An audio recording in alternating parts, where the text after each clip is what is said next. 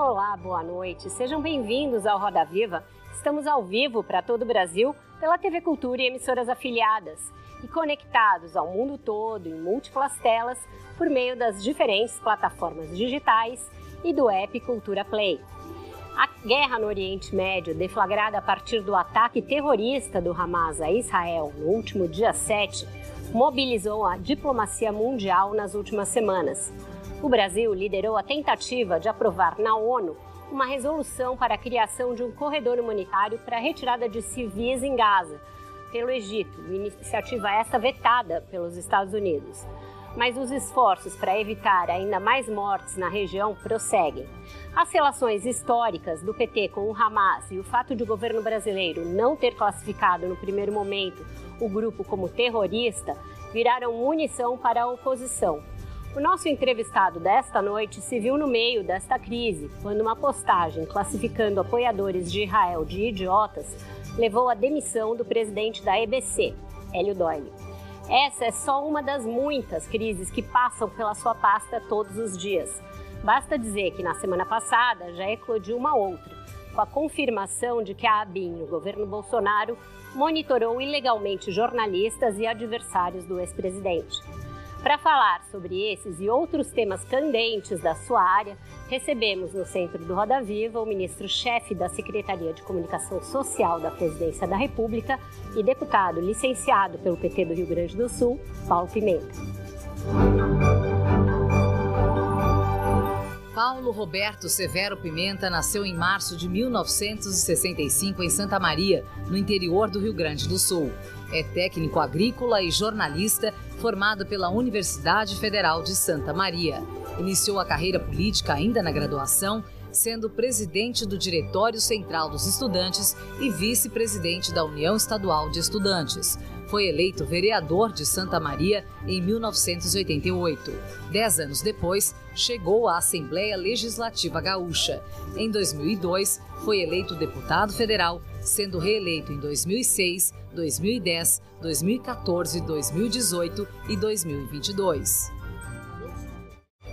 Para entrevistar o ministro Paulo Pimenta, nós convidamos Eduardo Escolese, editor de política da Folha de São Paulo, Jussara Soares, analista de política da CNN Brasil, Simone Iglesias, repórter de governo da Bloomberg no Brasil, Jennifer Goulart, repórter do jornal o Globo em Brasília, e Guilherme Waltenberg, editor sênior do Poder 360. Contamos ainda com os desenhos em tempo real do nosso Luciano Veronese. Boa noite, ministro. Obrigada por ter aceitado o convite e estar aqui com a gente essa noite. Boa noite, Vera. Boa noite, prezados telespectadores, prezadas telespectadoras. Agradecer aqui a gentileza dos jornalistas que atenderam o convite me sinto muito honrado e muito feliz, Vera. Né? Primeiro, um programa tão prestigiado, tão respeitado como esse, e ter a oportunidade de estar aqui para falar um pouco sobre tudo aquilo que a gente está fazendo, uhum. sobre o governo do presidente Lula, sobre o momento político que o país vive, e espero que a gente possa ter um bom debate aqui. Com certeza vai ser. Ministro, queria começar falando sobre a guerra, né? É, o governo, num primeiro momento, já condenou os ataques que classificou como terroristas, mas sem nominar o Hamas, sem pôr o grupo junto à classificação de atentado terrorista.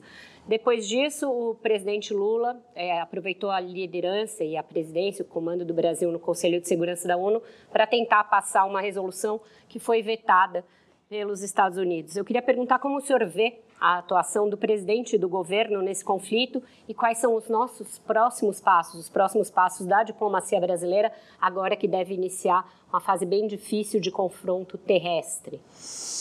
Bom, Vera, é, em primeiro lugar, eu acho que é importante que a gente sempre destaque o fato de que o Brasil tem uma tradição na sua diplomacia de orientar a sua posição a partir das posições do Conselho de Segurança da ONU, que é quem tem a prerrogativa, quem tem a competência de definir né, uh, quem são organizações terroristas, quem são pessoas que são classificadas, caracterizadas. Né?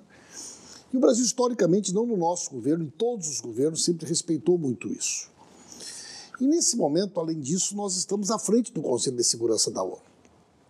Temos uma, uma enorme responsabilidade e, e o presidente Lula, desde o primeiro momento, pautou o nosso posicionamento baseado em dois princípios. O primeiro, o esforço para a promoção da paz, que garanta ao Brasil essa capacidade de diálogo, que possa, de fato, exercitar esse momento como presidência do Conselho de Segurança, todos os esforços para que a gente possa encontrar um caminho para um cessar-fogo, para um, corredor humanitário. E, em segundo lugar, a garantia da repatriação com segurança de todos os brasileiros e brasileiras que estão na zona do conflito. Nós fomos o primeiro país do mundo a conseguir fazer uma logística coordenada pessoalmente pelo presidente Lula, né, executada pelo Itamaraty, pela FAB. São 1.410 brasileiros e brasileiras que já estão em segurança em casa. 55 pets, né? Agora eu não sei mais, não falam mais animais de estimação, né? agora pets, né? E, mas 1409, 1410 brasileiros e brasileiras em segurança em casa, um esforço diário para que a gente possa encontrar uma saída para os brasileiros e brasileiras que estão em Gaza, saindo pelo Egito. O presidente Lula, nos últimos dias, conversou com o presidente do Egito, com o presidente da Palestina, com o presidente de Israel, com o presidente da Turquia, com o presidente da Rússia, eh, exercendo de forma muito proativa né, essa liderança. E eu acho que o Brasil tem conseguido ter um papel que o mundo inteiro reconhece nesse momento de equilíbrio, mantém o respeito pelas nossas posições históricas, condenou desde o primeiro momento os atos terroristas. Mas é só essa dúvida, chama de ato terrorista, mas não atribui a alguém. É, não tem aí uma idiosincrasia? Na realidade, foi exatamente o que eu expliquei, Vera. É. Né? O Brasil sempre teve essa posição. Em nenhum conflito internacional, o Brasil optou por ter uma opinião sobre os envolvidos no conflito que fosse diferente da posição do Conselho de Segurança da ONU. Nós mantivemos uma posição histórica da nossa diplomacia, principalmente nesse momento que nós estamos à frente do Conselho de Segurança da ONU. E é isso que nos dá a capacidade de diálogo. Né? Eu tive a oportunidade de acompanhar o presidente Lula na Assembleia Geral da ONU, em Nova York, e presenciei a reunião do presidente Lula com Zelensky, a reunião do presidente Lula com Biden, com o primeiro-ministro da Alemanha, da Noruega, da Áustria, da Suíça, e todos eles, de alguma forma, hoje enxergam no Brasil e na liderança do Lula alguém que pode ajudar o mundo a encontrar solução para os conflitos. A gente ainda vai desdobrar esse tema. Simone, por favor. Boa noite, ministro. É, ainda nessa questão da guerra, o governo parece fazer um trabalho sério e equilibrado na repatriação dos brasileiros é, de volta ao país e também no Conselho de Segurança. Mas a gente percebe duas situações: um fogo interno é, dentro do governo, né? Teve essa situação aí da EBC, mas teve também hoje uma outra situação de uma conselheira de Itaipu, tesoureira do, do Partido dos Trabalhadores, que chamou Israel de uma vergonha para a humanidade. É, e são situações que se repetem, falas que se repetem dentro do governo. Então, uma questão é, a conselheira de Itaipu, chamada Gleide Andrade, permanece nesse cargo, acontecerá com ela o que aconteceu com Hélio Doyle, e para além do fogo amigo interno, parece um boicote de fora dos Estados Unidos, porque o Brasil apresentou, em conjunto com os demais países do Conselho de Segurança da ONU, uma resolução que foi aprovada por 12 países e vetada pelos Estados Unidos. Hoje, os Estados Unidos apresentaram uma nova resolução com termos parecidos, porém dando direito de Israel a atacar como direito de defesa. Então, é, como é que o Brasil se posiciona nesse contexto em que os Estados Unidos agora querem uma aprovação do seu texto? Bom, uh, a postura do governo brasileiro, ela, evidentemente que ela é orientada e pautada pela postura do presidente Lula, que é uma posição de equilíbrio, de respeito entre né, todos aqueles que estão envolvidos nesse conflito, que não abre mão das posições históricas que nós sempre tivemos. Nós acreditamos que uma solução definitiva para esse conflito passa pelo reconhecimento dos dois estados e o Brasil foi um dos primeiros países a reconhecer né, o Estado palestino, temos uma relação com a autoridade palestina, que é quem responde né, pelo Estado palestino. Somos um, um partido que eh, tem uma pluralidade interna de posições, temos né, muitos judeus, judias que fazem parte da nossa história, que têm um papel importante na construção do PT, e procuramos né, é, é, respeitar esses posicionamentos internos e não misturar o que é uma posição do PT com o que é a posição do governo. Né? A posição do governo é pautada nesses dois princípios: a promoção da paz e os esforços nessa direção e a garantia da repatriação para que possam voltar em segurança para casa as famílias de brasileiros e brasileiras que estão na zona de conflito, tanto em Israel como aqueles que estão em Gaza. Eu acho que é, a resolução da ONU que nós apresentamos, em primeiro lugar, ela teve um apoio muito expressivo. Né? Quer dizer, 12 países votaram favoravelmente, entre eles dois países que têm assento no Conselho de Segurança, dois países se abstiveram, a Rússia e a Inglaterra, por questões muito particulares, e um veto dos Estados Unidos. Os Estados Unidos alegou que a resolução não fazia referência ao direito de defesa de Israel. No entanto, a resolução citava resoluções da ONU, entre elas uma que diz exatamente isso. Eu entendo que a posição americana foi muito mais em função da questão interna, eleitoral, das disputas locais, é, para tentar dar um protagonismo, né? o Biden estava lá exatamente naquele momento, do que propriamente uma discordância né? É, desta, desse esforço, dessa, desse trabalho realizado pelo ministro Mauro Vieira e por toda a nossa equipe. E nós não desistimos, Simone. Né? Nós estamos até o final do mês à frente do Conselho de Segurança. Vamos continuar trabalhando para aprovar né, alguma resolução que possa levar ao cessar-fogo, que possa garantir um corredor humanitário. O presidente Lula tem repetido, não é possível, né? e hoje eu falei com ele, a quantidade de crianças que têm morrido como vítimas desse conflito, pessoas inocentes, idosos, pessoas né, em hospitais, por conta daqueles que, de uma forma insana, insistem nessa guerra. Dos dois então, lados. Essa né? é a nossa posição, com certeza, dos dois lados, né? dos dois lados e, e a gente precisa condenar isso. E, e, essa é a nossa posição: preservar a vida dos inocentes, trabalhar pela paz e garantir o retorno das famílias de brasileiros e brasileiras que estão na zona do conflito. Boa noite. É, o senhor, recentemente, após a demissão do presidente da IBC, por causa de declarações anti-Israel, nos últimos dias, né, o senhor deu uma declaração e falou que todo mundo que tem cargo de chefia tem que ter responsabilidade com qualquer tipo de declaração. Só que o presidente Lula tem acumulado uma série de gafes e declarações infelizes em uma série de temas. Eu lembro aqui do caso do TPI, o caso da operação da Polícia Federal para proteger o senador Moro de ameaças. Teve mais recentemente, antes da cirurgia, falando que não queria ser fotografado com muletas porque poderia parecer feio, né? ele não queria parecer feio nas imagens, enfim. Como é que lidar com isso se o próprio presidente não tem dado exemplos e declarações nesse sentido?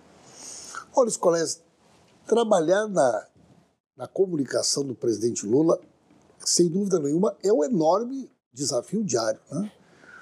O presidente Lula é o maior comunicador que eu conheço uma pessoa que tem uma capacidade extraordinária, uma sensibilidade, né, de enxergar as coisas, é, de falar e compreender exatamente aquilo que, que as pessoas estão pensando, né?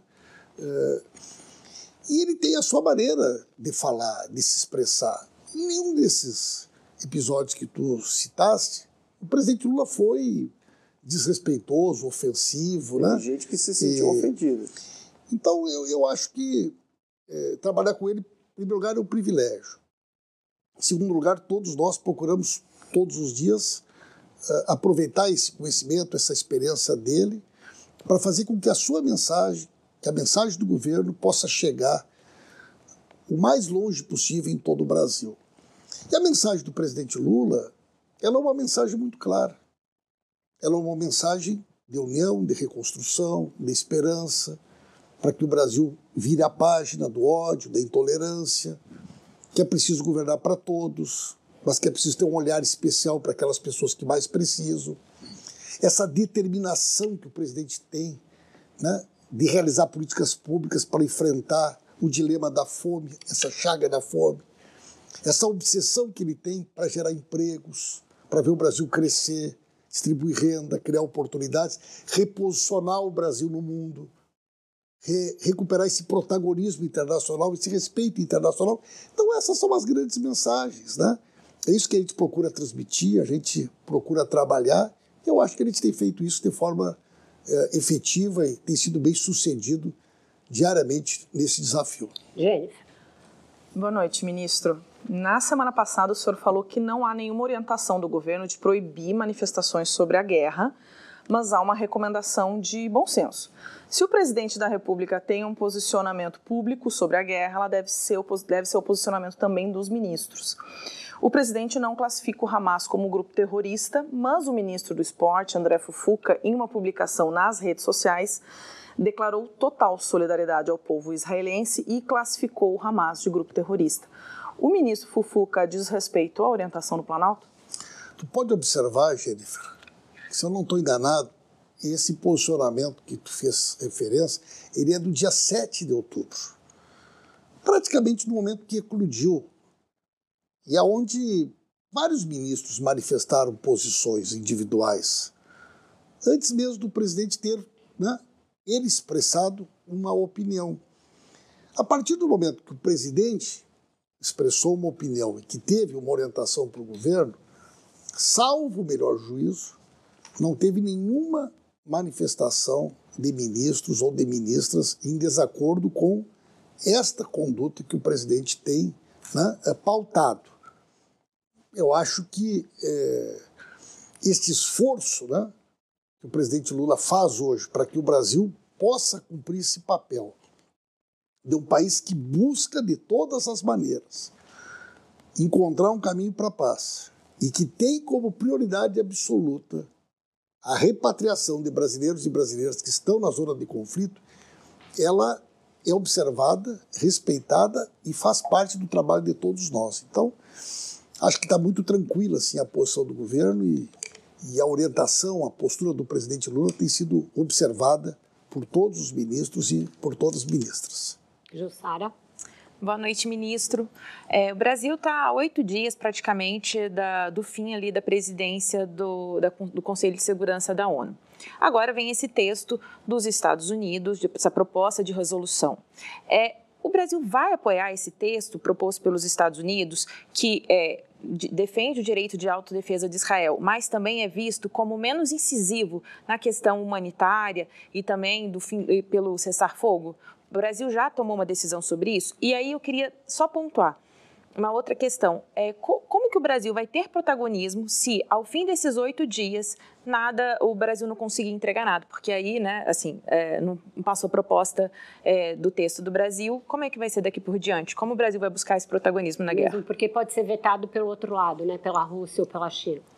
Veja bem, é, em primeiro lugar, eu acho que tudo aquilo que nós fizemos até agora tem uma enorme importância, independente de aprovar ou não aprovar a resolução. As posições públicas do Brasil, esse esforço do Brasil tem sido reconhecido por muitos líderes mundiais, pelo próprio secretário-geral das Nações Unidas. E esse esforço ele vai acumulando na perspectiva e na construção de um ambiente de paz. O Conselho de Segurança da ONU, como ele tem esse mecanismo né, do veto, ele é o espaço de construção de convergências. Então, muitas vezes, um país cede um ponto, busca o acordo com outro para encontrar um ponto de equilíbrio que permita não só a aprovação por maioria, mas que nenhum dos cinco países com poder de veto possam vetar.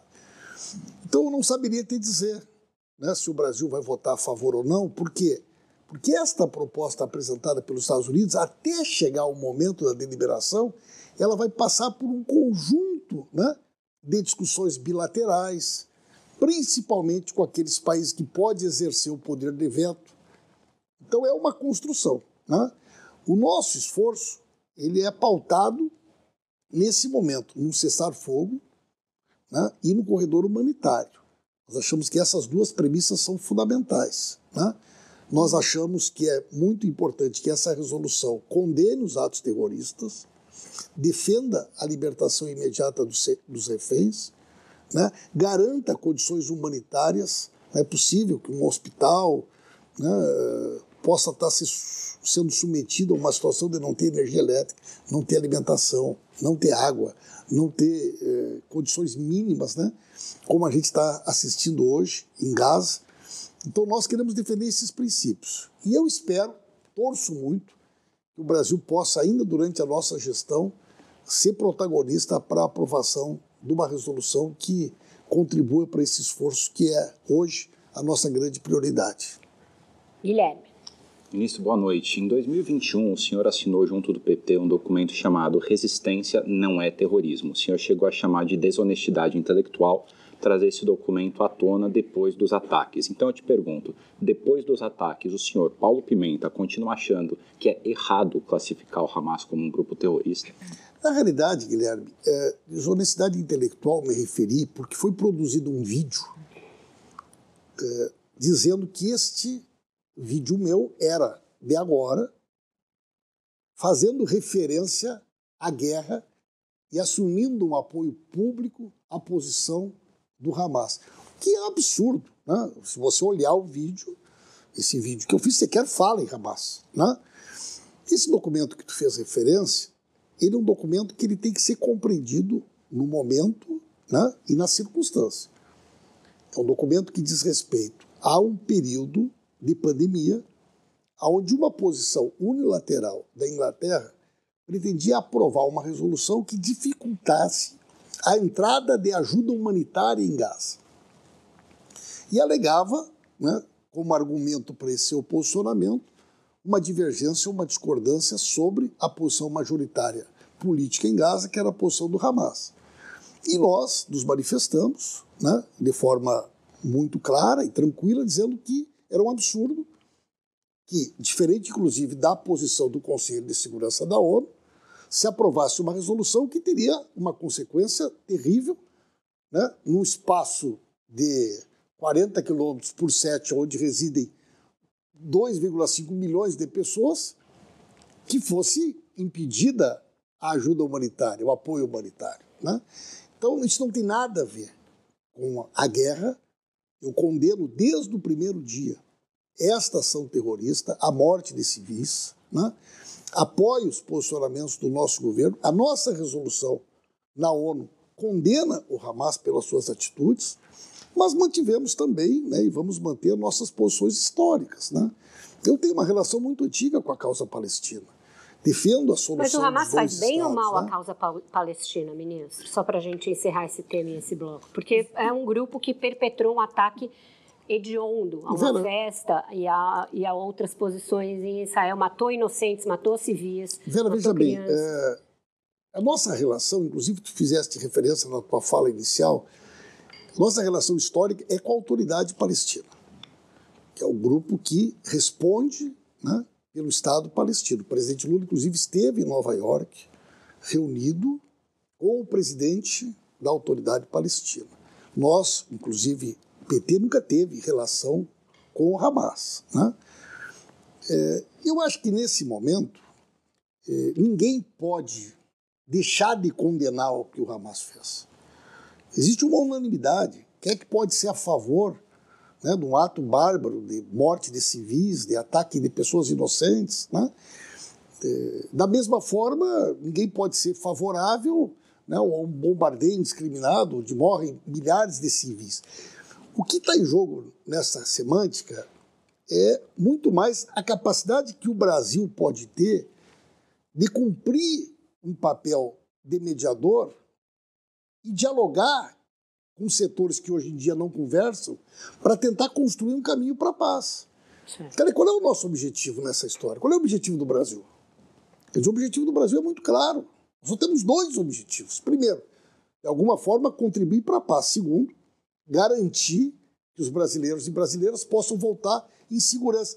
Qual é outro objetivo além desses dois que o Brasil pode ter num momento dramático como esse? Então, eu acho que é uma posição equilibrada, é uma posição corajosa, e o presidente Lula tem se afirmado como um líder importante para ajudar, nesse momento tão difícil, a encontrar um caminho. Ministro, foi confirmado na semana passada algo que os jornais já tinham noticiado e que a Polícia Federal comprovou por meio de uma investigação, que foi o uso de um programa adquirido pela BIM, pelas Forças Armadas, para monitorar milhares de jornalistas adversários no governo Bolsonaro. É, eu queria entender o que explica que implicados nesse esquema tenham sido mantidos pelo, prime pelo governo num primeiro momento, se faltou diligência nisso e que providências extras estão sendo tomadas para evitar que o uso do cachimbo entorte a boca e se use um expediente dessa natureza com viés contrário? Bom, primeiro é muito grave, né? Muito. Quer dizer, a gente cada vez descobre né, eh, a maneira como o Estado brasileiro foi capturado, né? Foi apropriado por um interesse particular de um grupo político que não tinha limites, né? Quer dizer, a, o esforço para controlar as instituições, submeter o país a um, a um ambiente de, de, de dúvida a respeito do nosso próprio futuro é algo assustador. Né? Do, do, do, a gente se dá conta do que o Brasil se livrou, né? do que o Brasil se salvou. Esse episódio é um episódio que diz respeito a uma investigação da Polícia Federal né, sobre a BIM, episódios que ocorreram durante o governo anterior. Muitos desses órgãos, que são carreiras de Estado, que são carreiras típicas de Estado, servidores que vêm de um governo, ficam no outro governo e, por algum motivo, né, essas condutas desses servidores não foram identificadas. Certamente, se tivessem sido identificadas, não teriam feito parte do nosso governo. A BIM colaborou com a investigação da Polícia Federal. Nós esperamos né, que essa eh, investigação possa ocorrer de maneira mais rápida possível para que possam ser identificados todos os envolvidos. A dimensão, que ainda não se sabe exatamente o tamanho, né, jornalistas, políticos, membros da Suprema Corte que eventualmente tenham sido investigados. Hoje já surgiram notícias que outras polícias de outros estados possam também ter utilizado de forma ilegal essa tecnologia. E se porventura existe alguma brecha né, eh, na legislação que permita que esse tipo de coisa possa acontecer, a gente deve corrigir acho que existe um, uma maturidade, um entendimento hoje dentro do país esse tipo de prática não pode ser tolerado. E o governo né? aposentou né? esse programa?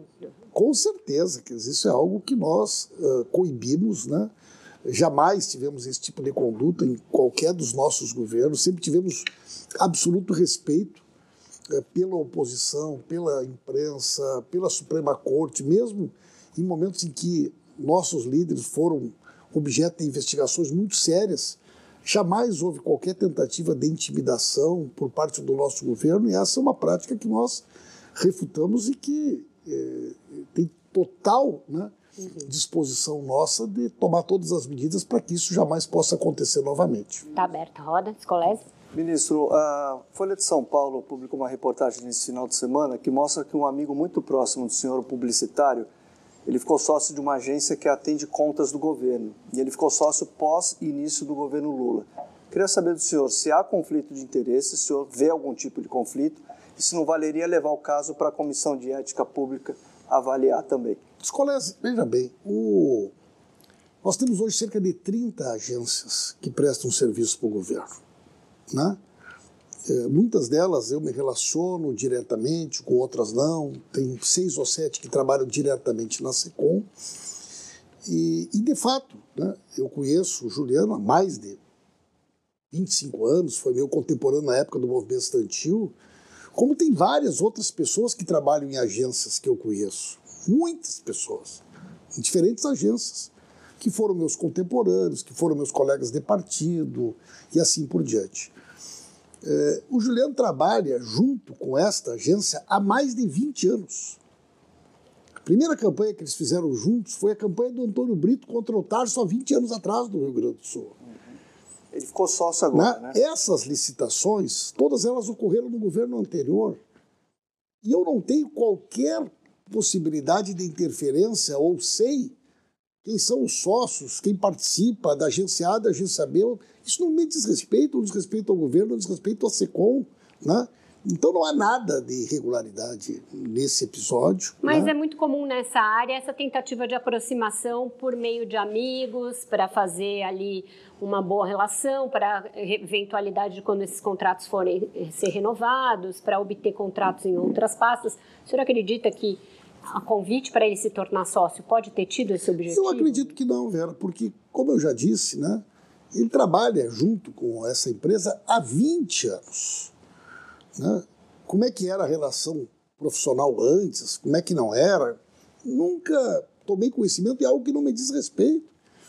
Assim como outras agências também, né? tem pessoas que fazem a relação conosco, imagino eu, que procuram profissionais que não tinham muita identificação com o governo anterior, que tem uma posição né, mais progressista, e só observo diariamente. Né? nas pessoas que buscam algum tipo de relacionamento conosco. Agora, repito, não há qualquer possibilidade de que isso possa interferir na maneira como nós uh, trabalhamos, com transparência. Né?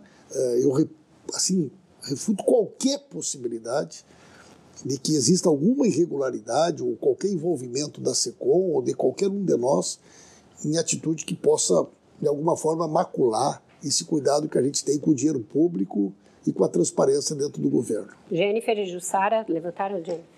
É, ministro, o senhor tem falado que é estratégico para o governo isolar o bolsonarismo. Né? O governo tem feito esse movimento, trazendo o centrão para dentro da esplanada e distribuindo cargos para partidos que apoiaram Bolsonaro na eleição passada. Nesse movimento, o governo tem tirado mulheres do primeiro escalão, como é o caso das ministras do esporte do turismo, e agora está em discussão bem avançada a saída da Rita Serrano do comando da Caixa Econômica Federal. É, tirar mulheres de postos de comando do governo é a melhor estratégia para isolar o bolsonarismo? Olha, Jennifer, eu acho que de fato a gente deve fazer um esforço no país para encontrar convergências entre todos os setores que defendem a democracia, que defendem a Constituição. Esse ambiente de convívio democrático no Brasil ele é muito importante. E ele se tornou, inclusive, mais importante ainda a partir do 8 de janeiro, quando a gente observou que determinados setores não tinham limites naquele esforço para não reconhecer o resultado da eleição e colocar em risco né, o ambiente institucional, o funcionamento das instituições, o ataque aos três poderes e assim por diante. Então, você buscar hoje criar né, um tecido social amplo, democrático, mesmo em pessoas que pensam diferente, é algo que deve ser, na minha opinião, um objetivo de todos nós. Né? Com relação à questão da composição do governo, é um governo de composição, Jennifer. E muitas vezes, quando você tem um governo de composição, a indicação sobre quem é que vai ocupar uma pasta, vai ocupar uma função, é uma indicação do partido, né?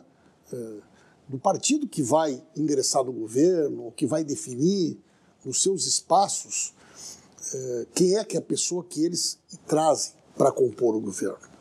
Nós somos um governo que tem uma importância enorme das mulheres que têm papéis estratégicos e decisivos que são extremamente prestigiadas, empoderadas, e vai continuar sendo assim.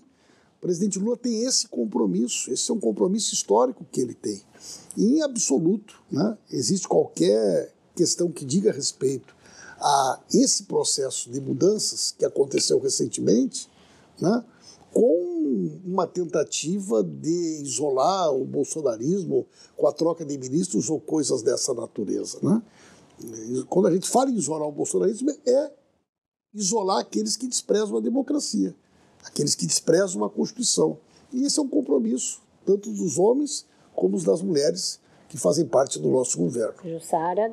Ministro, queria falar de eleições na Argentina. O senhor foi, acho que, o único ministro do governo a fazer algum comentário. Queria saber se o presidente Lula chegou a ligar para o Sérgio Massa hoje sobre, ou ontem ainda, para falar desse resultado e como o presidente Lula também vai acompanhar esse segundo turno. Aí eu queria só emendar uma outra questão. partiu do presidente Lula essa indicação desses marqueteiros que hoje estão, que estão é, atuando na campanha do Massa? Não, não partiu do presidente Lula, não partiu do PT. Né? Eh, são profissionais que já atuaram em várias campanhas dentro e fora do Brasil e foram convidados, certamente, pela sua capacidade técnica, pela sua competência. Eh, essa contratação não passou pelo PT e muito menos pelo presidente Lula ou pelo governo. O presidente Lula terá e o governo tem uma posição institucional com relação a essa eleição na Argentina, como qualquer outro país. Nós acreditamos que existe um princípio de soberania, de autodeterminação, e, e esse princípio ele deve ser respeitado. Né? Portanto, o presidente Lula não fará manifestações de apoio ao candidato A, ao candidato B. Né?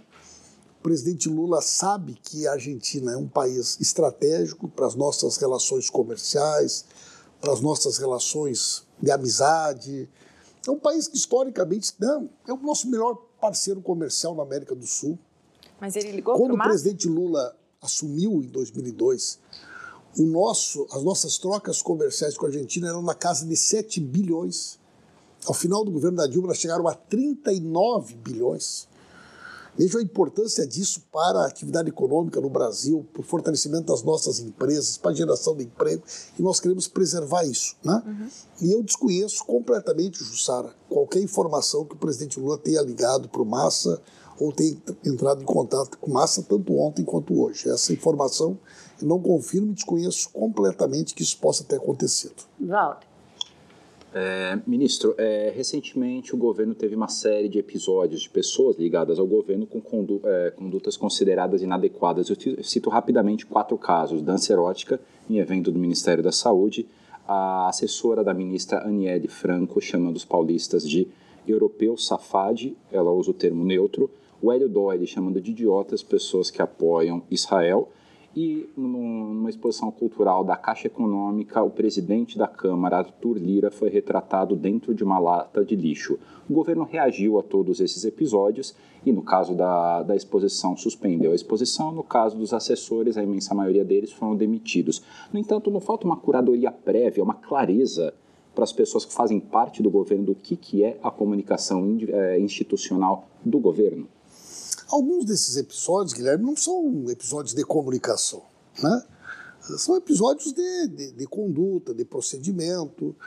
E eu acho que a ideia de uma curadoria ela, ela é muito importante. Né? Esse episódio da Caixa hoje, eu conversei com o pessoal da Caixa Econômica Federal, uma exposição, né? um projeto, uma exposição. Agora, você não olha obra por obra do artista. Não existe uma, uma censura prévia, uma análise prévia. Diz, olha, essa obra pode, essa obra não pode. Né? Mas existe uma é aprovado um projeto. Interna. Lamentavelmente, né, no momento em que a exposição ocorreu, ela estava em desacordo, inclusive, com a norma da própria Caixa, que impede manifestações de cunho político, partidário e assim por diante. Né? Mas a ministra Anísia já falou sobre a ideia da curadoria.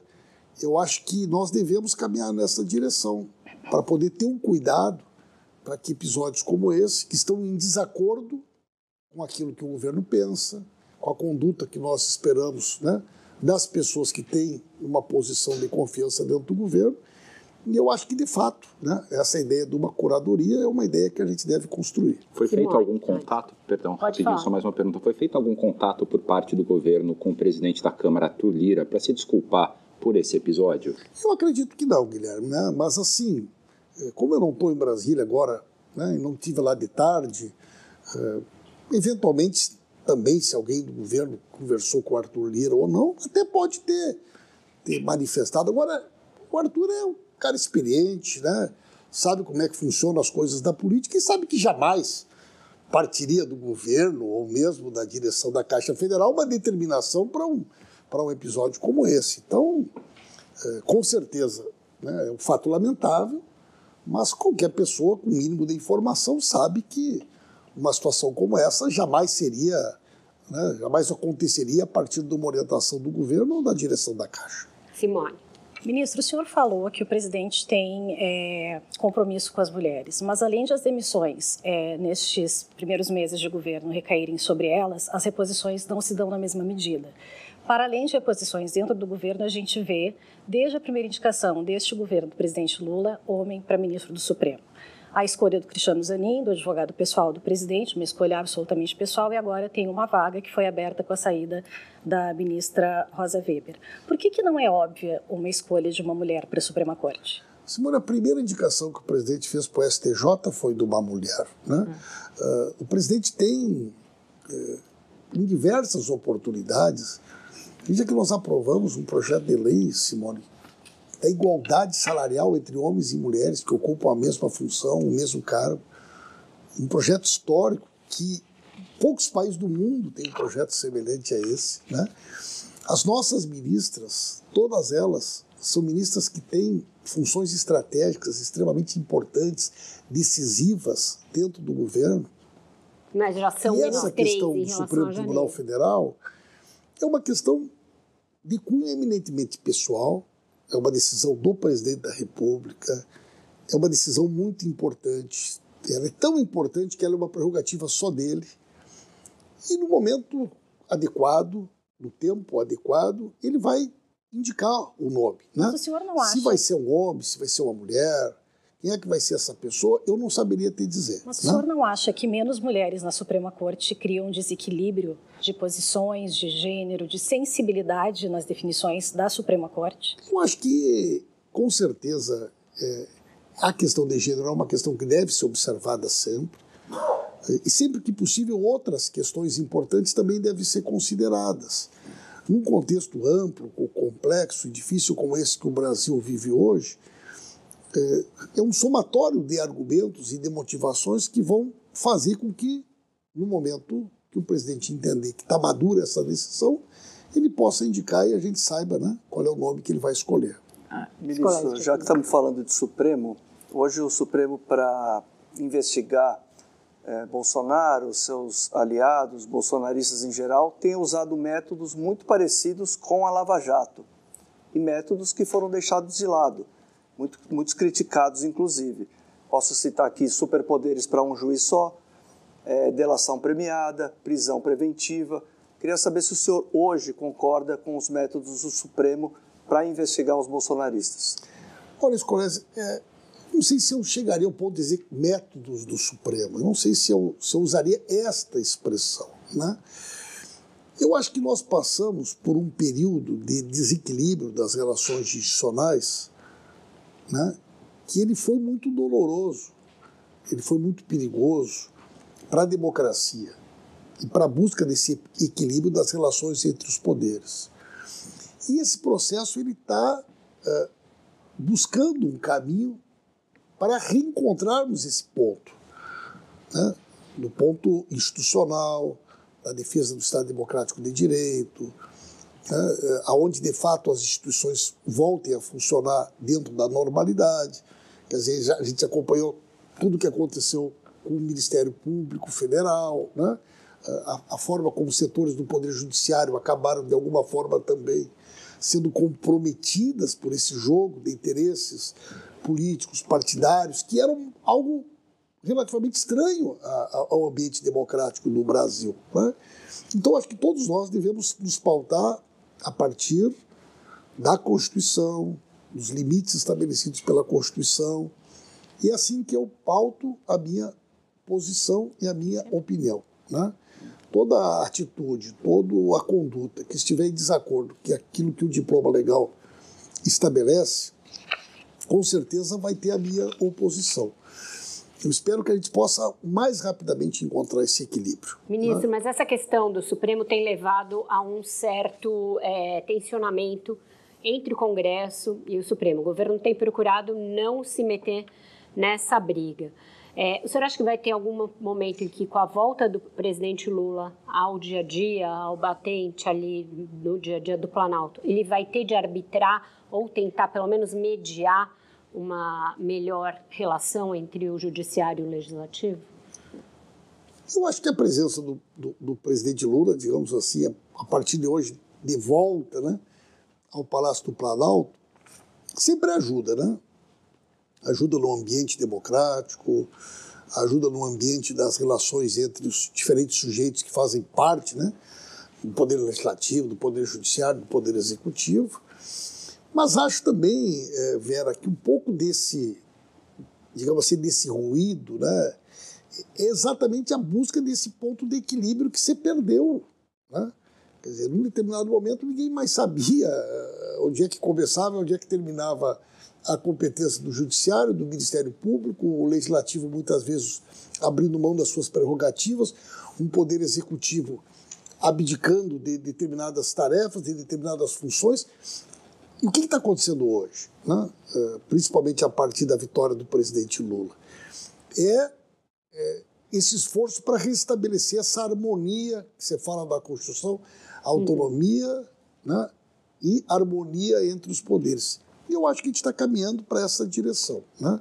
Acho que são questões momentâneas, muito particulares sobre um tema ou sobre o outro, mas é incomparável. Imaginem vocês, um ano atrás, um, exatamente um ano atrás, uma semana antes da eleição, o ambiente que o Brasil vivia. Exatamente né? um ano atrás, o Roberto Jefferson estava metralhando agentes da Polícia né? Federal. Um ano atrás estava acontecendo isso. Olha o ambiente que nós estamos hoje.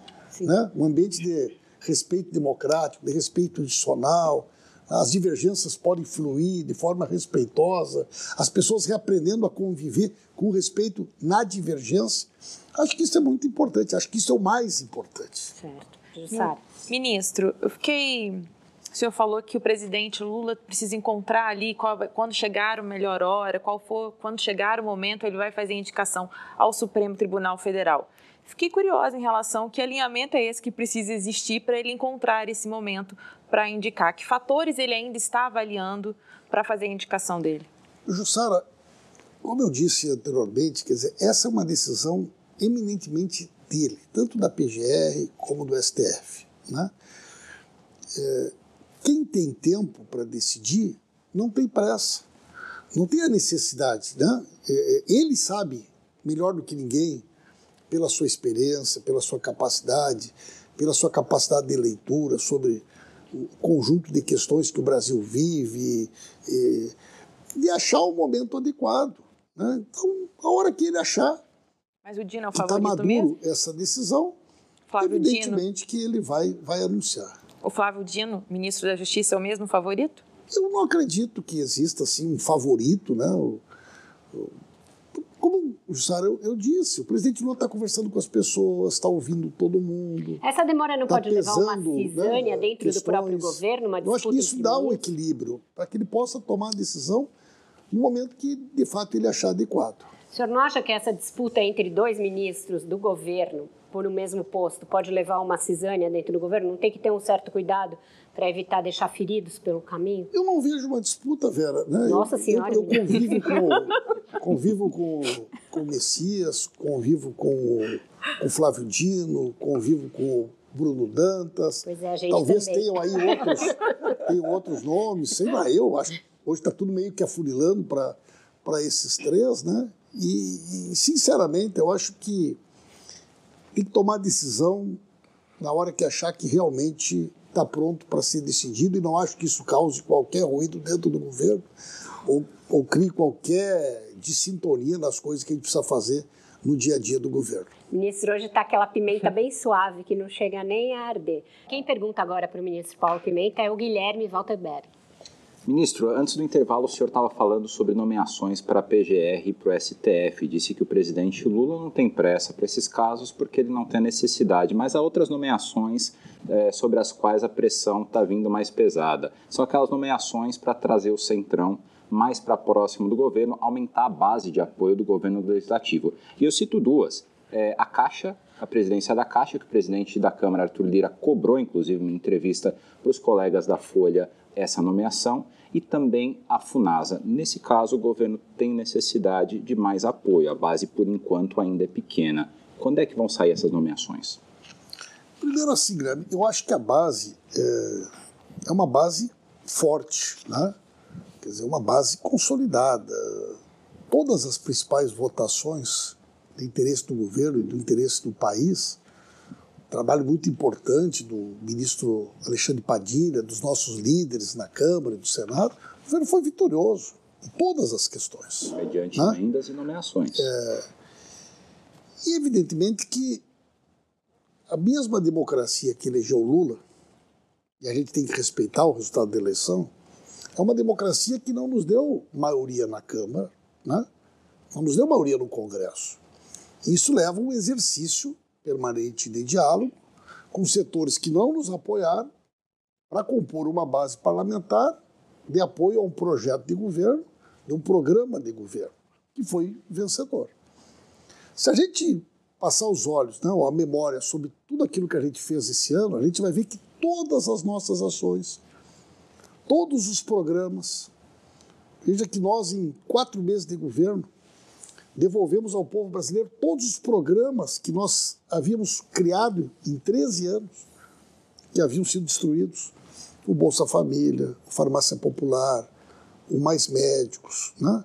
Uh, programas tão importantes né, que parecia que era impossível que em quatro meses a gente conseguisse fazer tudo o que a gente fez. Né? Conseguimos controlar a inflação, mudamos a política de preços da Petrobras sem criar grandes ruídos no mercado.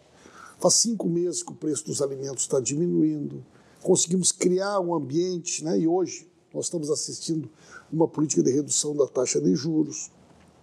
E esse processo de diálogo com o Congresso ele vai ser um diálogo permanente. Né? Não tem um momento, ah, parou agora, ou continua agora. Então eu vejo isso como um processo é. sempre aberto. Né? Simone. Quando ajustes precisarem ser feitos, serão feitos. Agora, no fundamental, o governo tem conseguido fazer com que o seu programa seja executado, com as principais questões sejam aprovadas no Congresso Nacional, e nós estamos muito satisfeitos então, com a relação com o Congresso. Né? Simone. Agora tem oito semanas para o fim do ano legislativo, né? Nessas oito semanas, o governo precisa aumentar uma série de projetos que aumentam a arrecadação para o ano que vem, uma reforma tributária que anda vagarosamente na Câmara e no, no Senado, Senado, e também um orçamento para 2024 é, com previsão de déficit zero. É uma agenda pesada e é uma agenda para o governo se viabilizar necessária. A Câmara não tem aprovado nada relevante nos últimos tempos. O governo, o presidente mudou dois ministros, incluindo o Centrão, e o nome do Arthur Lira, e ao mesmo tempo o Senado se dedica agora a uma pauta mais de direita, bolsonarista, discutindo a questão do Supremo e discutindo o marco temporal.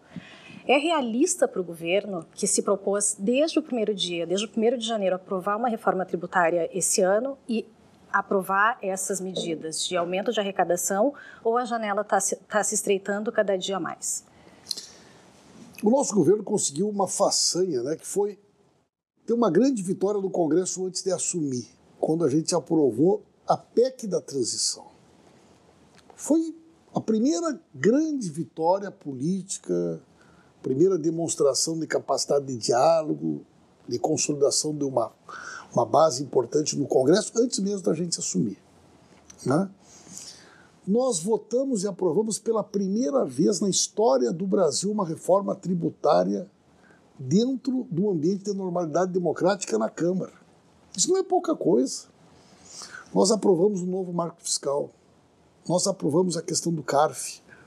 E, naturalmente, que no Senado, pela sua própria composição, pela característica da composição federativa, as questões das idiosincrasias entre os estados, os interesses particulares, elas afloram. Né? Mas não vamos aprovar a reforma tributária.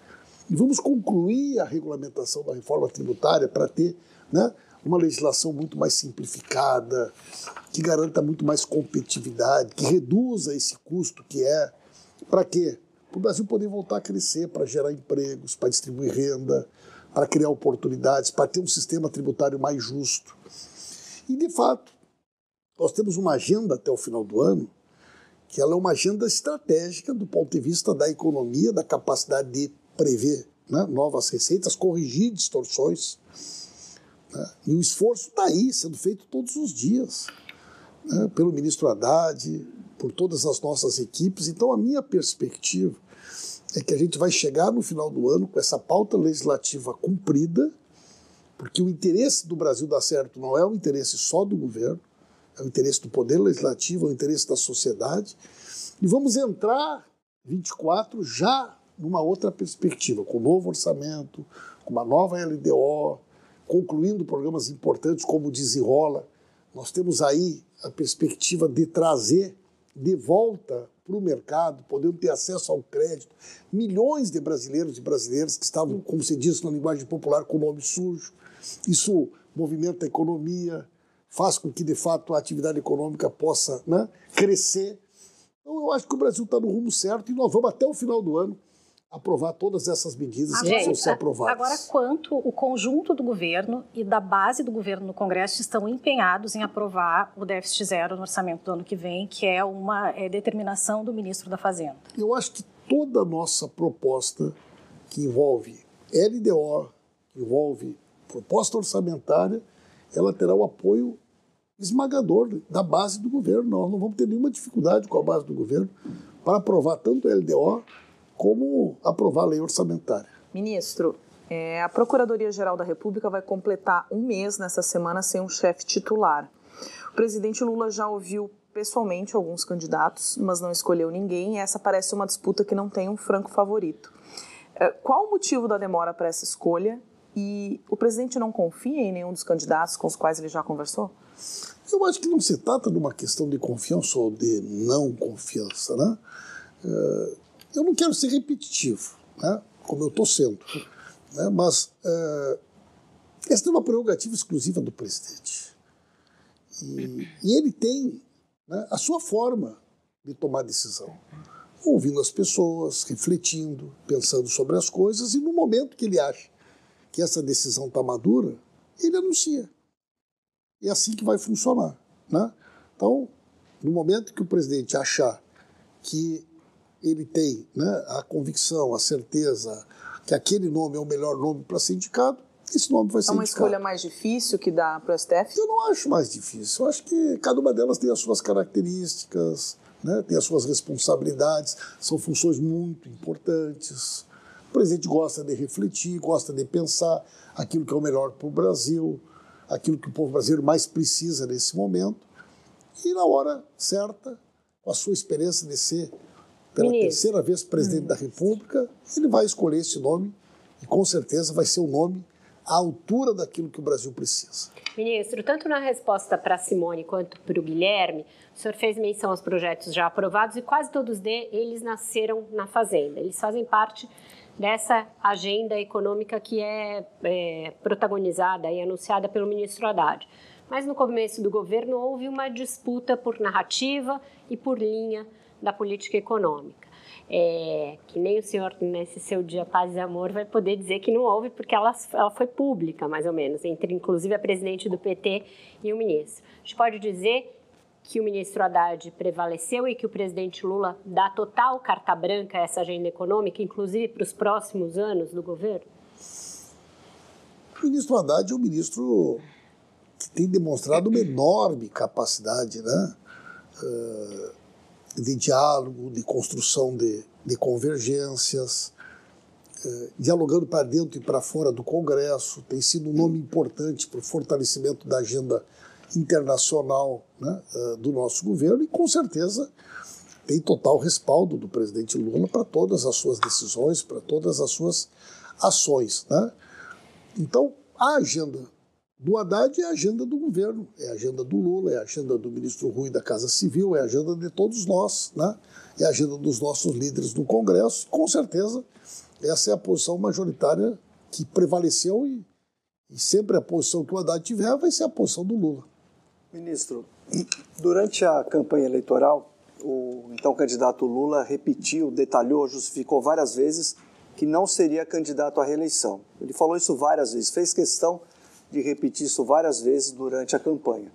Terminada a eleição, já no período de transição, começou a mudar de ideia. Hoje ele fala claramente em ser candidato à reeleição, o PT fala isso, enfim. Quer dizer, o que explicar para o eleitor? Né, o que é campanha, é bravata e não vale mais nada? Qual que é a justificativa para essa mudança tão brusca de, da eleição para cá? Olha, Escolés, primeiro eu acho que não é bravata, né? Eu acho que muitas vezes manifestações que, que, que, a gente faz na política, elas são muito fruto do momento, da circunstância, da análise um cenário que a gente está vivendo.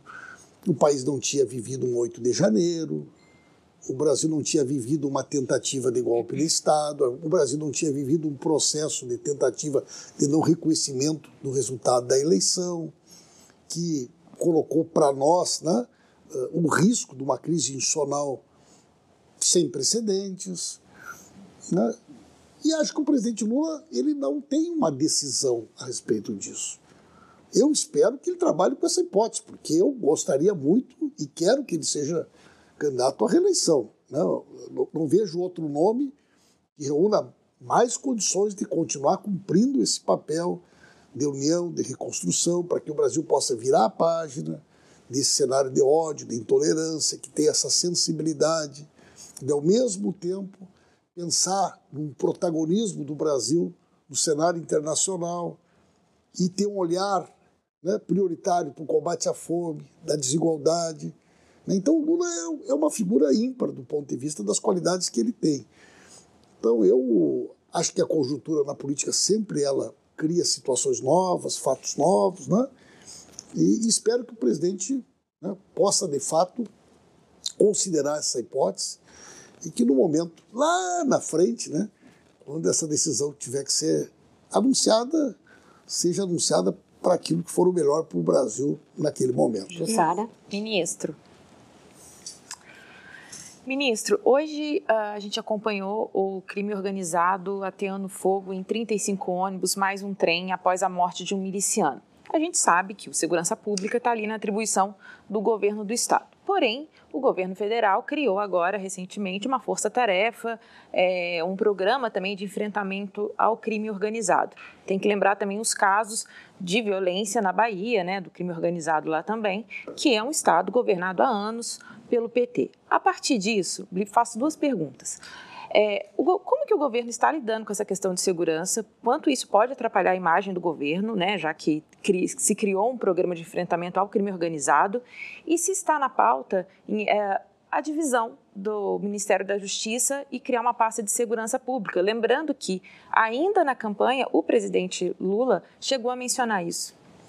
De fato, esse foi um tema que foi debatido, foi discutido, mas uh, no processo de transição se chegou à conclusão de que o melhor formato é o formato que foi mantido. Né?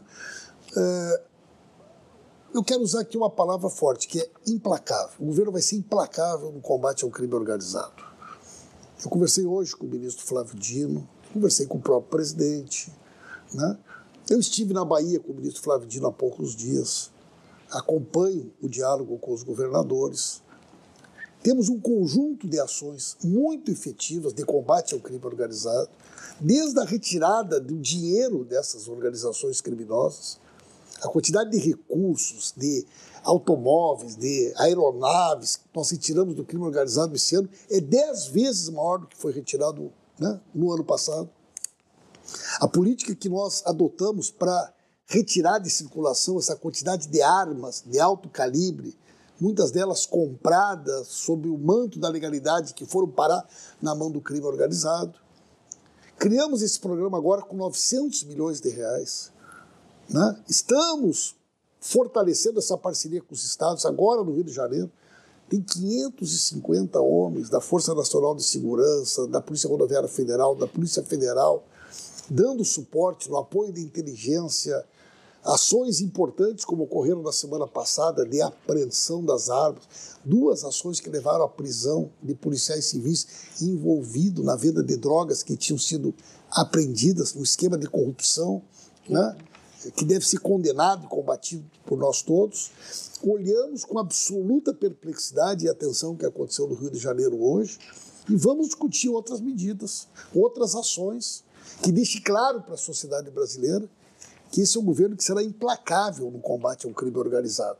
Tem alguma e todas as medidas que tiverem que ser adotadas nesse sentido serão adotadas pelo nosso governo. Ministro, essa questão da segurança está sendo muito explorada agora à noite nas redes sociais pela oposição, associando de alguma maneira o crime organizado ao PT, que é uma narrativa que o Bolsonaro usou na campanha, até no debate ele procurou fazer é, ligação entre o presidente Lula e grupos aí é, do crime organizado, etc. Como combater esse tipo de narrativa e qual é o papel da SECOM no combate a esse tipo de narrativa? Só para exemplo, os senadores Hamilton Mourão e Sérgio Moro estão tweetando nessa linha. Em primeiro lugar, eu acho que qualquer pessoa que tem o mínimo de responsabilidade com a verdade, né, é, refuta e despreza esse tipo de conduta na vida pública. Né? Querer associar o PT, o nosso governo, ao crime organizado, às milícias, partindo de pessoas que fizeram. O Sérgio Moro era o ministro da Justiça do governo Bolsonaro e o Mourão era o vice, né? Enfim, são notórias as investigações que demonstram a relação histórica do Bolsonaro, dos familiares com, com o crime organizado, com a milícia no Rio de Janeiro. E essas investigações, num determinado momento, elas vão chegar ao final e as conclusões trarão a público né? tanta coisa que ainda precisa ser esclarecida nesse país. Agora, o fenômeno das fake news, né? da, da desinformação, esse discurso que alimenta a intolerância, o ódio, o negacionismo, é uma prática hoje né, da extrema-direita, não só no Brasil. Né? Esses dias eu assisti uma conferência do Obama que ele dizia que esse é um fenômeno corrosivo para a democracia, foi a expressão que ele usou. Né? Então, o nosso trabalho, evidentemente, que não é um trabalho de natureza institucional, isso é um tema que transborda para muito além do governo ele está na sociedade, né? É, mas nós temos um conjunto de ações. Amanhã, por exemplo, nós vamos lançar uma ação muito interessante, junto com o Ministério da Saúde, com o Ministério da Justiça, com a AGU, que é um programa de combate à desinformação específica no tema das vacinas. O Brasil, que já foi uma grande referência mundial em termos de cobertura vacinal, voltou a conviver com sarampo, com a poliomielite. Nós, com cerca de 3% da população mundial, tivemos quase 13% do número de óbitos. E, e, muito disso foi fruto da desinformação, do negacionismo, das fake news e assim por diante. Né? Então a gente atua no limite daquilo que diz respeito a ações do governo. Né? Uma portaria, uma norma, uma lei. Esses dias o governo a Margarete lançou no Ministério da Cultura um incentivo à cultura e saiu uma fake news. arte sacra não poderá receber incentivo do governo. Era mentira, né? Quer dizer, então obriga o governo lá e desmentir para que a população também tenha né, um, espaço institucional onde ela sabe que lá tem uma informação de credibilidade. Né? Mas eu acho que isso é um tema, um desafio para todos nós, Vera. O Guilherme, depois, gente. Ministro, voltando aqui à relação do governo com o legislativo, a FPA, que é a bancada ruralista, se reúne amanhã. Eles devem anunciar que vão derrubar o veto, vão pelo menos tentar derrubar o veto do presidente ao marco temporal, projeto que foi aprovado pelos, é, pelo Congresso, é, que determina que 88 é o marco temporal é, final para é, quaisquer pedidos de, de criação de novas terras indígenas. É, como é que o governo está se preparando para reagir a essa tentativa de derrubar o veto do presidente Lula?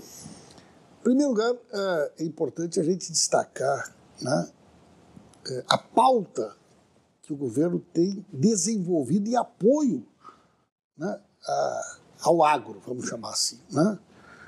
É, maior plano safra da história do Brasil, 375 milhões de reais, mais 71 milhões de reais na agricultura familiar. 47 novos mercados abertos sob a coordenação do ministro Fávaro, presidente, vice-presidente Geraldo Alckmin, sob a liderança do Lula, o Brasil voltando a abrir mercados, criando oportunidades. Muitas pessoas falavam na época da campanha: ah, o Brasil vai, vai, vai, vai conviver com a intolerância, igrejas não foram fechadas, ninguém perdeu a sua propriedade, ninguém teve filhos e filhas obrigados a frequentar banheiro unissex nas escolas. E no agro, que tinha todo um fantasma, um ambiente de absoluta normalidade, apoio, reconhecimento das ações do governo na área da infraestrutura, os investimentos na área da infraestrutura. Ministro Renan Filho, só em rodovias, Guilherme, nós vamos investir 80 milhões de 80 bilhões de reais com recurso do Tesouro. É quatro vezes mais do que o governo anterior fez. Investimentos em ferrovia, investimentos em hidrovia, investimentos nos portos e aeroportos. Então, a nossa relação com aquele setor produtivo do agro é excelente. Mas especificamente nós vamos, nesse caso. Né, ter uma posição a partir da visão do Supremo garanta os direitos das populações indígenas, mas nós queremos também transmitir segurança para as pessoas de boa fé. Para os agricultores e agricultoras que de boa fé eventualmente estão numa área que precise ser demarcada, eles têm que ser indenizados pelos investimentos que fizeram. E não podemos misturar agricultor com grileiro. Produtor rural sério, né, que tem uma importância estratégica enorme para a nossa economia e para o nosso futuro, com criminosos né, que fazem desmatamento ilegal, que fizeram grilagem em terra indígena e agora querem aparecer como agro, mas na realidade são criminosos, que fazem garimpo ilegal né, em, em áreas de preservação. Então acho que melhorou muito essa relação. E a democracia diz o quê? Então, cabe ao Congresso agora analisar o veto do presidente. E cabe ao Poder Judiciário, ao Supremo Tribunal Federal, arbitrar eventuais decisões que estejam em desacordo com a Constituição. Então, cada um cumpre o seu papel, cada um no seu quadrado. Dentro da democracia, as coisas funcionam com normalidade. Jennifer, depois Simone. É, ministro, eu queria voltar para a questão da segurança pública. O senhor falou que o governo vai ser implacável contra o crime organizado. É, a pesquisa da Atlas mostra que 47% da população acha, avalia como péssima a gestão do governo na área de segurança pública. É, no PT, muitos reconhecem que a situação da segurança pública na Bahia é um constrangimento para a legenda. E o ministro Flávio Dino lançou recentemente o programa citado pela Jussara, que foi criticado por integrantes do próprio governo por não haver um detalhamento das ações. Fora isso, ainda tem a disputa pelo comando do, do Ministério da Justiça, caso Flávio Dino seja indicado para o Supremo. É, segurança pública é hoje a área mais frágil do governo? Veja como é interessante, Jennifer. A segurança pública é, do ponto de vista da Constituição, uma responsabilidade dos Estados. A Polícia Civil, a Polícia Militar, o sistema penitenciário. Mas, como o governo é um governo forte, a própria população, quando ela avalia quem é o responsável pela insegurança, muitas vezes ela imagina que é o governo federal. É, o, o próprio cidadão, as pessoas não têm essa informação. Né? Que a competência pela gestão do, dia a dia da segurança no seu estado não é do, do, governo federal. Nós temos as nossas competências com a Polícia Federal, com a Polícia Rodoviária Federal, a ação que nós fizemos nas fronteiras, um papel complementar no sistema penitenciário federal, né? Então, a nossa participação, o nosso papel é complementar. E nós temos mostrado uma absoluta disposição em cumprir esse papel complementar nas ações que estamos realizando na fronteira, nas ações que estamos realizando na Amazônia, no apoio que estamos dando para os estados, os recursos do Fundo Nacional de Segurança Pública para capacitar as polícias militares, as polícias civis, os sistemas penitenciários, no recurso para formação, na parceria na área de inteligência. Então, nós estamos fazendo a nossa parte. E vamos fazer muito mais. Nós não vamos nos furtar de contribuir para que o Brasil possa derrotar o crime organizado. É por isso que eu usei essa expressão. O governo do presidente Lula é um governo que será implacável no combate ao crime organizado. Simone. Ministro, com a potencial é, derrubada do veto do marco temporal pelo Congresso, o governo pode é, acelerar processos de demarcação que estão represados aí nos últimos pelo menos seis anos. O governo voltou, retomou os processos de demarcação a partir de janeiro, mas tem muito, muita demarcação represada. Pode-se fazer um movimento nesse sentido para se impor a posição do governo de neste forma contexto? nenhuma, Simone. De forma nenhuma. Né? A nossa relação, em primeiro lugar, é uma relação de respeito ao Supremo Tribunal Federal e ao próprio Congresso, né? ao Parlamento. Não, não haverá nenhuma medida artificial de, de, de, de parte do governo que procure criar uma gambiarra ou um caminho para fugir de uma eventual decisão que o Congresso possa adotar. Né? Nós temos um princípio né, de respeito à demarcação das terras indígenas, ao mesmo tempo temos o respeito à segurança jurídica dos produtores, das produtoras que eventualmente estejam numa área de boa fé, e que eventualmente for demarcada, entendemos que eles devem ser indenizados de forma correta, de forma adequada. Esse é o diálogo que nós queremos fazer com o Congresso, né? Num momento como esse, e, e, em que a gente tem questões tão importantes para o país, né? como é, por exemplo, a questão do PAC hoje. A nossa principal agenda hoje, na área da infraestrutura, na área do desenvolvimento, é o investimento do PAC, coordenado pelo ministro Rui Costa, né? são 1,7 trilhão. Queremos gerar 4,5 milhões de empregos diretos, né, num grande programa de retomada da atividade econômica, de investimentos. Então, não há nenhuma disposição de criar um ruído, de criar uma. Né, a ideia nossa é essa, né, criar um ambiente positivo de segurança jurídica para atrair investimentos, para controlar a inflação, para o juro continuar caindo, para o Brasil voltar a crescer né? ser um, um, espaço atrativo para investimentos estrangeiros, para nos ajudar na área de infraestrutura. Esse é o ambiente que nós queremos, né? um ambiente de confiança, de convergência, né? para que realmente aquele objetivo que é garantir uma vida melhor para o povo brasileiro, cuidar do povo brasileiro, que esse objetivo possa ser alcançado. O senhor estava falando de investimento, né? O senhor já foi presidente de comissão de orçamento, como deputado, enfim. E hoje tem um fenômeno, começou no governo Bolsonaro, né, avançou muito no governo Bolsonaro e no governo Lula continua assim, que é o empoderamento do Congresso com as emendas. Muito dinheiro de emenda saindo do Congresso e indo direto para os redutos eleitorais e o governo fica sufocado com menos investimentos em políticas públicas em áreas necessitadas. Exemplos claros, a Codevas e o Denox hoje trabalham basicamente para dinheiro de emenda. Isso é uma coisa que veio para ficar ou tem a possibilidade de acordo, alguma coisa que possa mudar a curto prazo em relação a isso? Olha, Escolés, eu acho que é, é, é verdade né, que, que há um processo de alteração de relações federativas, de papéis, né, o orçamento sendo compreendido por alguns setores como uma ferramenta que vai além do poder executivo, se criaram nas assembleias legislativas emendas impositivas, nas câmaras de vereadores. Mas esse excesso também ele precisa ser corrigido. Como é que a gente corrige isso? Através do diálogo. Né? E encontrando mecanismos que façam com que esse papel do legislativo possa ocorrer, mas que ele não esteja em desacordo com os grandes investimentos que o país precisa. Né? Então, eu não vejo problema, por exemplo, que os parlamentares tenham as suas emendas. Né? Emendas são ferramentas importantes para o desenvolvimento regional, para um apoio ao Estado, mas elas precisam estar dentro de uma lógica. Né?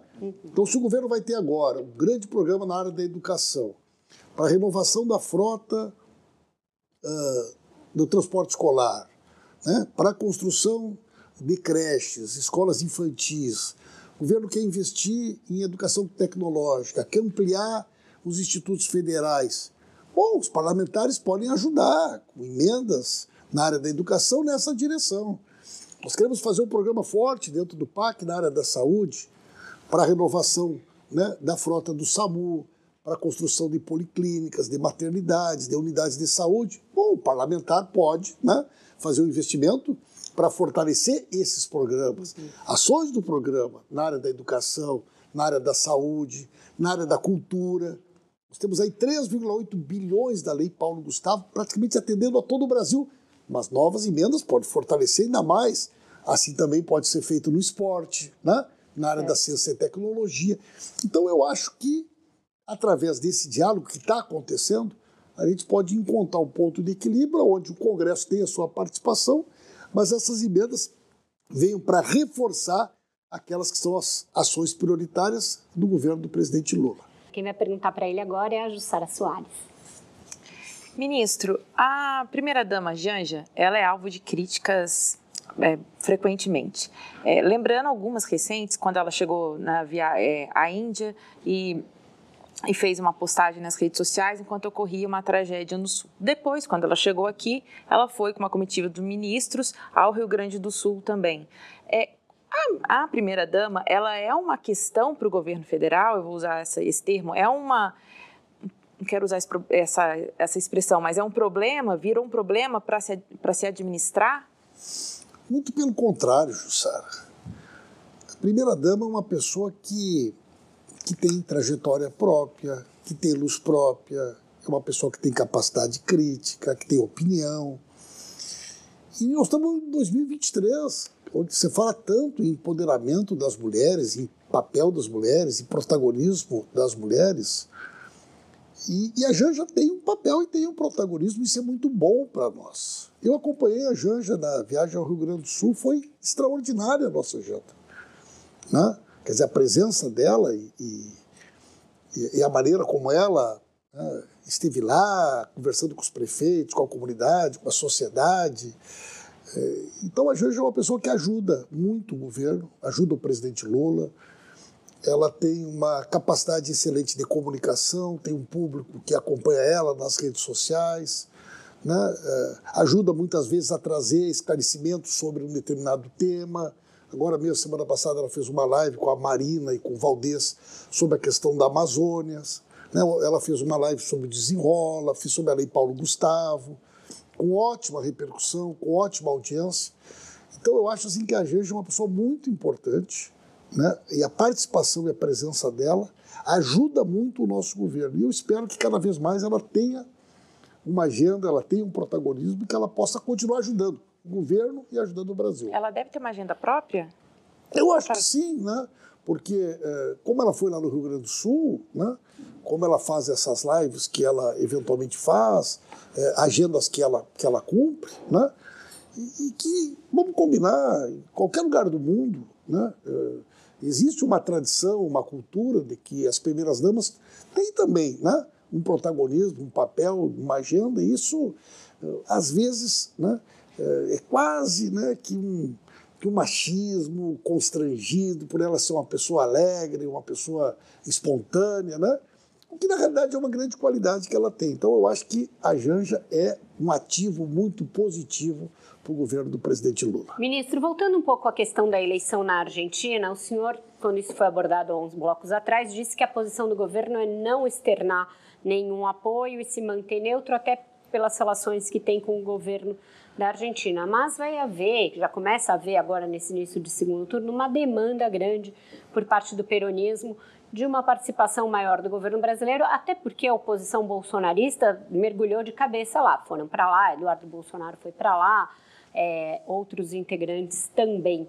Tem um risco disso ser encarado como uma reedição do confronto entre Lula e Bolsonaro, com uma eventual derrota do Sérgio Massa sendo colada no governo? O senhor, como estrategista da comunicação, tem essa preocupação? Porque hoje, além do senhor, outros ministros não se seguraram e se manifestaram. Padilha tuitou, ministra Luciana Santos tuitou, o ministro Paulo Teixeira tuitou até bastante efusivamente tem uma orientação para não cair nessa, nessa até armadilha de transformar isso num terceiro turno entre Lula e Bolsonaro?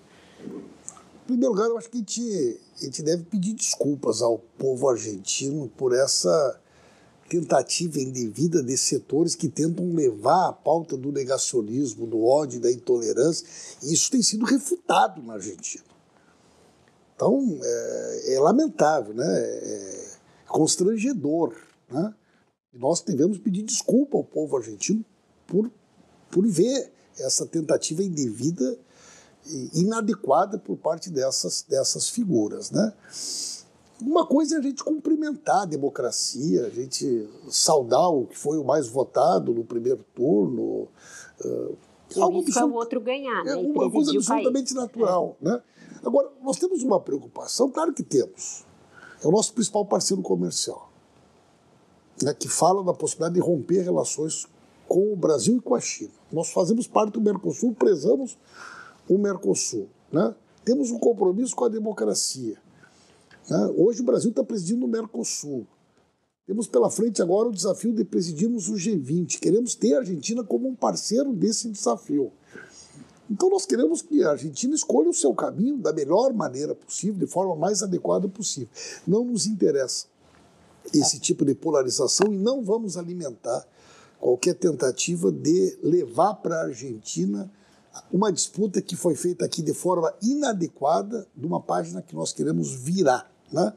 Nosso esforço hoje é para fazer com que esse ambiente de intolerância e desrespeito à democracia jamais se repita. Está aberta a roda? Pode. Ministro, é, nesse contexto de que se refuta esse, esse discurso de ódio que hoje está muito forte na eleição da Argentina, é, é uma situação que veio para ficar. O Brasil passou por isso, a Argentina está passando, os Estados Unidos devem reprisar isso nas eleições do ano que vem. É, como é que as esquerdas, para além do governo Lula, para, para além da sua função como ministro da Secretaria de Comunicação, é, como é que as esquerdas é, pretendem passar, atravessar por isso superar isso, é, retomar uma discussão mais qualificada e menos é, acabar com a fake news, se é que a gente vai conseguir passar por isso? Qual é a estratégia? Simone, eu acho que é, não é um desafio da esquerda, é um desafio da democracia. É um desafio de todos aqueles que, digamos assim, acham que nós não podemos voltar para a Idade Média, a gente tem que viver né, no ambiente da civilização, do respeito, mesmo entre aqueles que pensam diferente, né, é, contra o negacionismo, a intolerância, o preconceito, a discriminação. Essa não é uma pauta só da esquerda. Nós temos muitos setores de centros, setores liberais, setores médios da sociedade que refutam esse ambiente né? tão nefasto. Mas hoje né? a solução é só reativa. E eu vejo isso de forma cada vez maior no Brasil. Veja bem, o presidente Lula fez 39% do total de votos possíveis no dia da eleição. Nós tivemos 19 pesquisas desde o início do ano de todos os institutos. E a aprovação do governo do presidente Lula, ela gira entre 56% e 60%. 50% das pessoas que não votaram no presidente Lula hoje aprovam o nosso governo. O Bolsonaro teve 37% dos votos, o ruim e péssimo está estacionado lá em 20, 20 e poucos.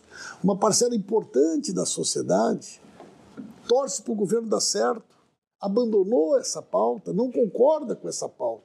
Então, eu acho que o ambiente está melhorando. Nós estamos no rumo certo. E esse esforço está sendo feito por muita gente, não só da esquerda, mas gente que acredita na democracia, que acredita no Estado Democrático de Direito, que quer virar essa página, que as famílias possam voltar a se encontrar, que as pessoas possam voltar a conviver com respeito. Então, eu acho que nós vamos vencer, viu? Acho Ministro, que o Brasil está no rumo certo. Essa questão das fake news, é, a gente teve um exemplo recente emblemático de derrota do governo e do presidente Lira ao mesmo tempo com a derrubada do PL das fake news da pauta da Câmara. Não conseguiram nem votar. É, esse caso está perdido? Eu acho que não, os colegas, assim, porque na realidade eles acabaram se atravessando vários assuntos. A questão da remuneração da produção do, do conteúdo jornalístico, o tema do, do direito autoral, né, na questão da cultura. Acabaram se atravessando vários assuntos. Nós conseguimos vencer né, uma série de resistência que tinham por parte da bancada evangélica. Né? É, então eu acho que não. Ela não é uma pauta do governo, eu insisto, o PL 2630 é uma pauta da sociedade. São muitos os setores que hoje têm um esforço no sentido de que a gente possa encontrar como o Canadá fez, como a Austrália fez, como a comunidade europeia está fazendo, né? Uma regulamentação que proteja a democracia, que proteja o Estado Nacional, e acho que nós vamos conseguir aprovar uma legislação nessa direção.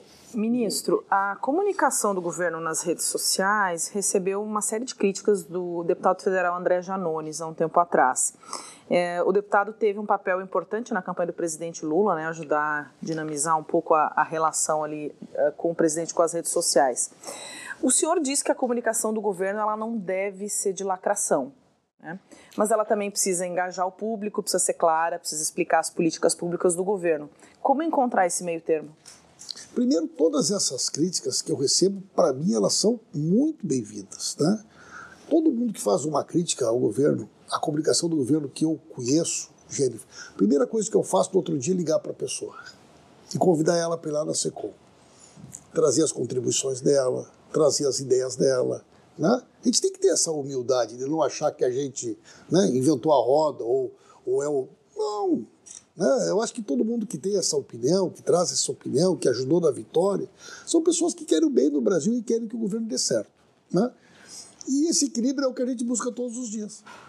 Como é que tu, com novas tecnologias, com novas formas de comunicação, né, consegue trabalhar um país que é um país como o Brasil, que tem 27 estados, com 27 culturas, com diferentes meios das pessoas se comunicarem. Nós estamos tentando fazer muita coisa diferente. Né? A, a, política de comunicação da SECOM ela tem dois princípios: democratização e regionalização. As novas campanhas estão pela primeira vez saindo com 27 formatos, com locutor local, com locutora local. Lá na Bahia, um locutor da Bahia. Lá no Pará, é alguém do Pará. As imagens das campanhas são de lá, aproximando o governo da realidade de cada estado, de cada comunidade. Trabalhando de forma muito forte essa diversidade de meios de comunicação. Né? Quer dizer, nós temos metade das cidades do Brasil, que são cidades do interior, que tem no rádio local o seu principal meio para saber informação sobre o que está acontecendo na cidade. É. Nós temos uma juventude que está lá no Instagram, no TikTok, no Quai. Nós temos que dialogar com todos esses públicos, produzir conteúdo com diferentes formatos. Né? Então, esse é um desafio, um desafio diário. Né? Não existe uma fórmula pronta. A gente procura todos os dias melhorar para poder cumprir exatamente essa tarefa de fazer a comunicação institucional do governo. Então, Guilherme, para a gente fechar o programa e com poder de síntese de ambos, diga lá. É, queria voltar rapidamente ao tema da guerra em Israel. O Celso Amorim, assessor especial da presidência, disse no prefácio de um livro lançado em março desse ano que era encorajador o papel que ele avaliava que o Hamas tinha que ter na reconstrução do que ele chamou dos direitos palestinos. O governo acha que o Hamas tem que ter qualquer papel depois da guerra? Eu acho que o. Volto né, ao que eu disse antes. Né? Quer dizer, há um contexto que esse prefácio foi escrito, eu não conheço esse prefácio, né? e acho que cabe ao povo palestino. A discussão e a definição do papel dos seus atores, dos seus sujeitos. Né? Quer dizer, o Hamas tem que ser responsabilizado por o que ele fez. Mas nós já vivemos situações no mundo em que o IRA era considerado terrorista e hoje faz parte do governo né, do Reino Unido. Nós já vivemos situações em que o Nelson Mandela ficou 27 anos na cadeia, acusado de terrorista, e se tornou uma das maiores lideranças, dos maiores estadistas do século XX. Né? Matou então, bebês, nem crianças. como é que vai ser o futuro do desdobramento, o papel do rapaz, se ele vai mudar, se ele vai mudar a sua orientação? E o povo palestino tem que fazer essa discussão. Né? Quer dizer, o povo palestino deve ter autonomia para discutir o seu futuro, a sua forma de organização. Agora, crime, terrorismo, crime contra inocente, isso não pode ser tolerado por ninguém. Né? Agora, como é que eles vão construir o seu futuro, eu espero que seja da melhor maneira possível, né? dentro do, de valores humanistas, do direito internacional. Espero que a gente possa construir uma solução de dois estados, que possa existir um ambiente de paz naquele território. Torço para isso e torço que o Brasil possa ter um papel decisivo para que isso efetivamente possa acontecer. É isso, nosso programa fica por aqui. Agradeço muito ao ministro Paulo Pimenta pela entrevista e também aos jornalistas que a conduziram junto comigo: Eduardo Escolese, Jussara Soares, Simone Iglesias, Jennifer Goulart, Guilherme Waltenberg e Luciano Veronese.